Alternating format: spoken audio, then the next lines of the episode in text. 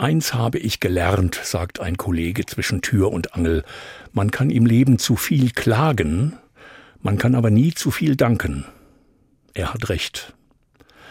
Man kann im Leben zu viel klagen, aber man kann nie zu viel danken.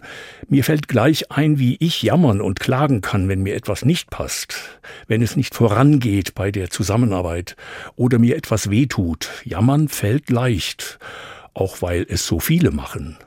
Jammern ist fast wie ein Hobby, das viele betreiben. Und wenn man es einfach mal umdreht, zuerst danken, wie wäre das denn?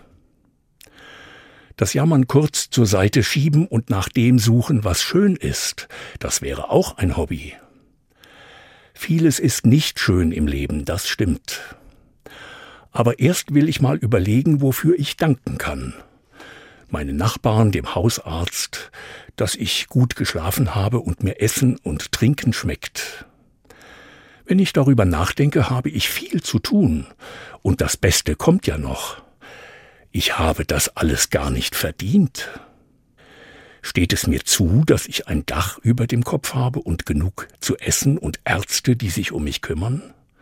Habe ich das wirklich verdient, und wenn ja, womit denn? Danken ist eine Momentaufnahme für mein Glück, weil ich oft mehr bekomme, als ich mir je verdienen könnte, an Nahrung, Kleidung, Verstand und Liebe. Und das nicht nur einmal, sondern fast jeden Tag.